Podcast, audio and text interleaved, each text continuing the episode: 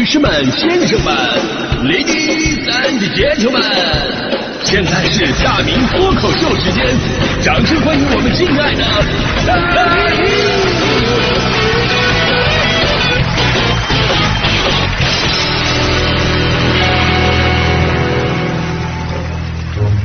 好，欢迎各位来到今天的大明脱口秀，我是大明啊。今天咱们聊哪些呃东西绝不能省啊？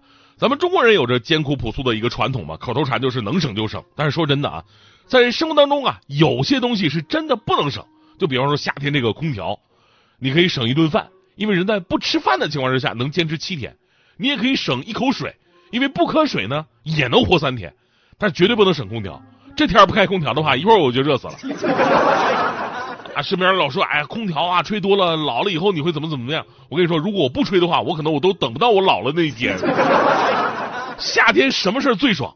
夏天最爽的事儿就是在屋子里边盖着被吹空调。这个行为很多的老人不理解啊。那天我妈就问我，为啥盖被子？我说我冷啊。我妈就问了，那你为啥开空调啊？我说热呀。我妈问我，那你皮痒不痒？他们不懂，这其实是一种生活享受。那天强哥还在纠结呢，啊，强哥纠结说家里的卧室要不要装空调，啊，说自己家呢没那么大，客厅已经装了一个立式空调了，够了呀。但是呢，强嫂说热，空说那个空调在卧室也得装一个。然后强哥就犯嘀咕，你说一个是卧室装空调吧，吹着睡觉不健康，另外一个就是多贵呀。当时强哥说出这个想法的时候，立刻被我纠正了。我说强哥呀，你赶紧装上吧，空调这东西真的不能省。你好好想想，当年如果有空调，潘金莲就不会开窗户。潘金莲不开这窗户，他就不会遇到西门庆。他不遇到西门庆，大郎就不会被他叫起来喝药，是吧？所以强哥呀，不管有钱没钱啊，装个空调是必须的，免得强嫂在家里边嫌热，他开窗户。强哥听完以后，立刻买了个五匹的。开个玩笑啊，家里边确实不用哪哪哪都安装空调。不过显而易见啊，不装空调的地方，立刻就会变成你们家最狠的火炉。你们一直说，哎呀，这个结婚久了感受不到爱。我跟你说，其实这个时候能去厨房给你做饭的人，跟为你上刀山下火海没什么区别。这个时候能提前两分钟到停在外边的车里边，给你把车打着了，然后呢把把空调打开先冷车的。跟你为你下油锅是一个道理，真的。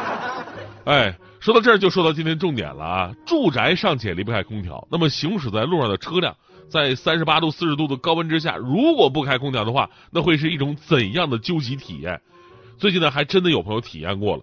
最近呢，关于网约车司机跟乘客的空调之战就频频曝光，引发了大家伙的热议啊。比方说，呃，北京的董先生啊，打网约车上车之后呢，发现哎，没开空调。这不热死个人吗？于是提出开空调的建议，结果呢，司机以单价太便宜为由把他给拒绝了。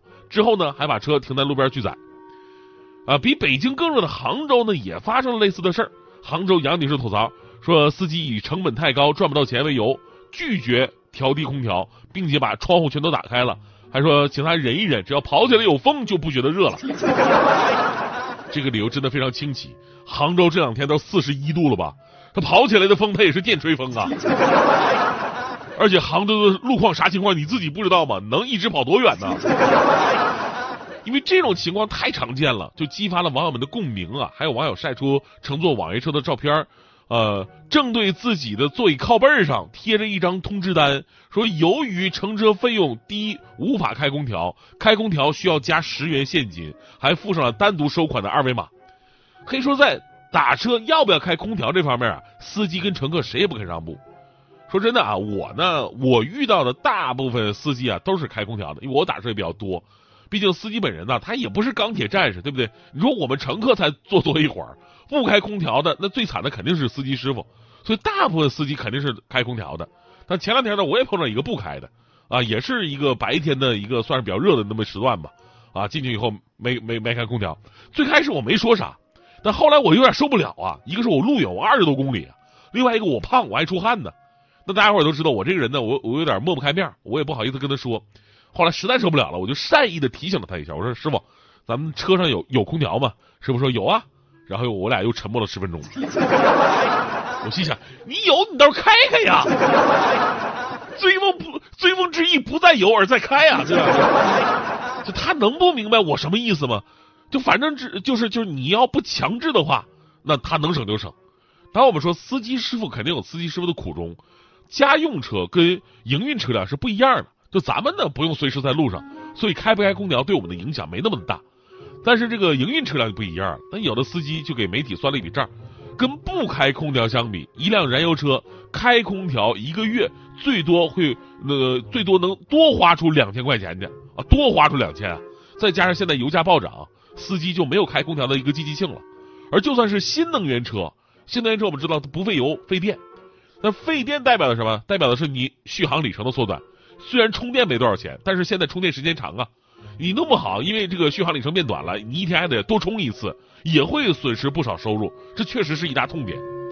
而从法律的角度，法律是站在消费者这一边的。有律师说了，说这个网约车的运营服务啊，应该符合出租车运营服务的行业标准。该行业标准明确，驾驶员应根据乘客意愿升降车窗玻璃，使用音响、视频和空调等相关服务设备。也就是说呢，如果乘客要求你必须使用，你是不能拒绝的，更不可能说我自己设个二维码，我在那单独的收费。